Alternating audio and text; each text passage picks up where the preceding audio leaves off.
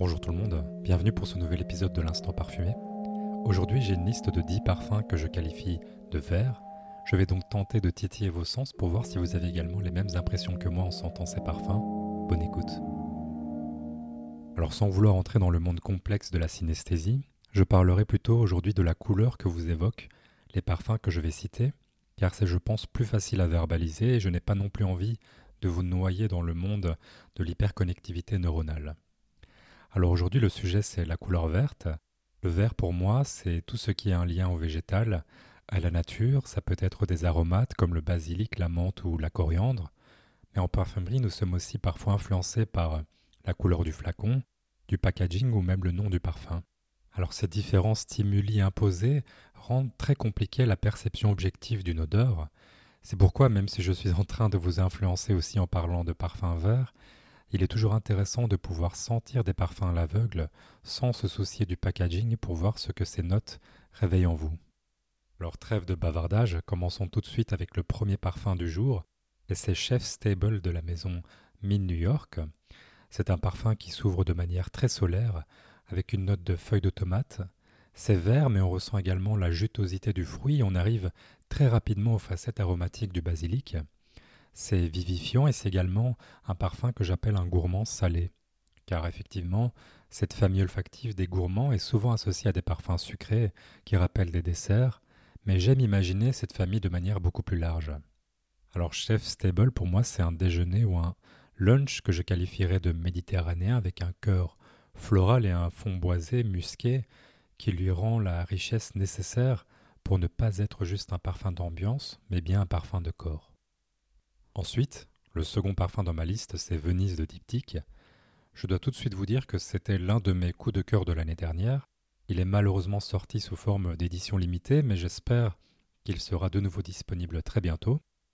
Il a des similitudes avec Chef Stable, mais ici on a une utilisation de la feuille de tomate, du basilic et du poivron vert beaucoup plus assumée, beaucoup plus franche.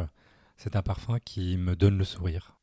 On ressent une puissance boisée qui vient soutenir les notes de tête, mais sans intervenir dans le plaisir vert que l'on ressent à travers les aromates. En tout cas, j'ai vraiment hâte de le porter cet été. Ensuite, nous arrivons dans un registre un peu plus déroutant avec Amazing Green de Comme des garçons. Alors déroutant parce que dès le premier spray, si on se concentre, et cela dépend également de nos sensibilités, mais on perçoit très rapidement une note de poudre à canon. Je vous avoue que ça sent un peu le soufre et ça, ce n'est absolument pas quelque chose de négatif pour moi, bien au contraire. Les odeurs fumées ont, je pense, une particularité très nostalgique. Je trouve en tout cas que c'est une association très originale et si poivron vert avec euh, poudre à canon ça vous parle, n'hésitez pas à le tester. Le quatrième dans ma liste, c'est Vert des bois de Tom Ford. Alors là, typiquement, j'ai encore du mal à savoir si je suis influencé par le nom du parfum ou si c'est effectivement parce que celui-ci réveille en moi l'évocation de la couleur verte, mais pour être honnête, je suis à cheval entre le vert et des nuances de brun. Je m'explique.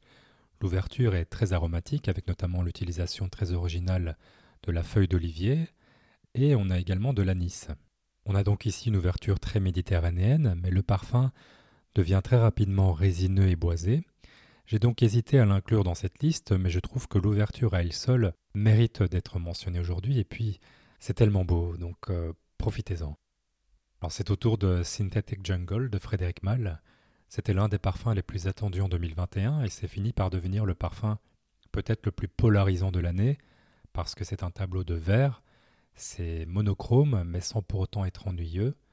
Je dirais même que Synthetic Jungle aurait pu à lui tout seul représenter mon sujet aujourd'hui du point de vue de la prouesse technique, je trouve que c'est un parfum plein d'audace, avec beaucoup de caractère et qui pour le coup a une odeur très naturelle à l'inverse de ce que son nom indique.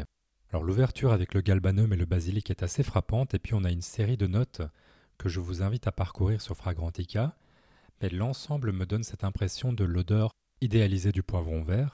Mon entourage le sait, j'adore ce fruit, j'adore son odeur et c'est donc un réel plaisir de pouvoir l'apprécier à travers cette création d'Anne Flippo pour Frédéric Mal. Le parfum suivant, c'est Alcazar de Jardin d'écrivain. C'est un tout nouveau parfum que j'ai découvert il y a quelques jours seulement. Alors je n'ai pas encore pu l'analyser de manière très approfondie, mais j'ai décidé de l'inclure pour son ouverture mentholée. Mais je ne sais pas si c'était le but de la parfumeuse, mais ce parfum m'évoque une menthe que l'on utilise assez souvent en cuisine en Anatolie centrale, notamment dans une variation de la soupe qu'on appelle le tajana, qui est un mélange fermenté et déshydraté de yaourt, de farine et de plusieurs autres aromates. Et donc on rajoute cette menthe sauvage qu'on appelle en français la menthe poulio, mais qu'on appelle le yarpuz en turc, et qui a, je trouve, des facettes plus amères de l'origan. C'est un parfum que j'ai trouvé très intéressant et j'ai hâte euh, de le découvrir de manière plus détaillée. C'est au tour maintenant de French Lover de Frédéric Malle. C'était l'un de mes premiers coups de foudre dans la marque et c'est également le parfum qui m'a ouvert la voie vers mon amour pour le galbanum ou la férule gommeuse, est un terme plus communément utilisé par les botanistes. Je décris l'odeur du galbanum comme étant une odeur euh, qui se trouve entre la peau verte du concombre et l'herbe fraîchement coupée.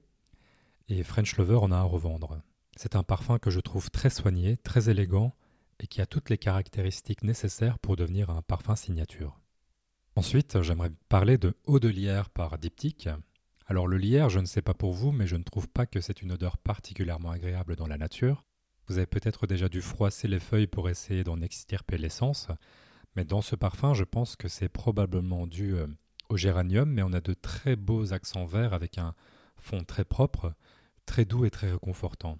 Ce sont des termes que je pense ne pas avoir encore utilisés aujourd'hui. Donc si vous voulez un verre accueillant, euh, chaleureux et doux, celui-ci est peut-être fait pour vous. L'avant-dernier, c'est Piment brûlant de l'artisan parfumeur.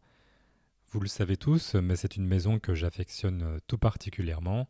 C'est une maison qui a toujours osé, qui a toujours pris beaucoup de risques. Et là, pour le coup, de prime abord, je voulais parler de Premier Figuier. Mais là, j'ai pris le parti de parler d'un parfum qui n'est absolument pas décrit comme étant un parfum vert. On le décrit souvent comme un épicé chaud avec un fond cacao. Mais c'est là toute la magie des associations que notre cerveau fait, et c'est peut-être aussi un bel exemple des limites de nos perceptions. Mais pour moi, cette ouverture pimentée me rappelle le vert et je n'arrive pas à m'en détacher, même si j'arrive à sentir les facettes chaudes de la composition. J'appellerais ce parfum presque un verre sous forme de dessert, donc si jamais vous avez l'occasion de l'essayer, n'hésitez pas à me partager euh, vos retours, vos, vos idées, car je suis très intéressé de voir ce que vous en pensez. Le dernier aujourd'hui, c'est Absu de Ulrich Lang. Alors je termine en beauté, je pense, parce que lors d'une soirée très récente avec des amis remplis d'olfaction et de parfums, Absu a fait l'unanimité. Pourtant, c'est le verre aquatique de ma liste. Et généralement, tout ce qui a un lien avec l'eau peut être polarisant en parfumerie, Apsu, pour la petite histoire, représente l'océan souterrain dans la mythologie mésopotamienne. Donc on a vraiment ce sentiment d'eau douce qui vient se lier aux facettes très vertes du parfum. Ça marche très bien, c'est très bien équilibré. C'est un verre qui a une ouverture d'emblée très galbanum et qui s'ozonise, oula c'est pas facile à dire ça, et qui s'ozonise au fil des minutes. Voilà pour aujourd'hui, j'espère que cette liste vous aura plu. Je vous souhaite une très belle journée parfumée et à bientôt.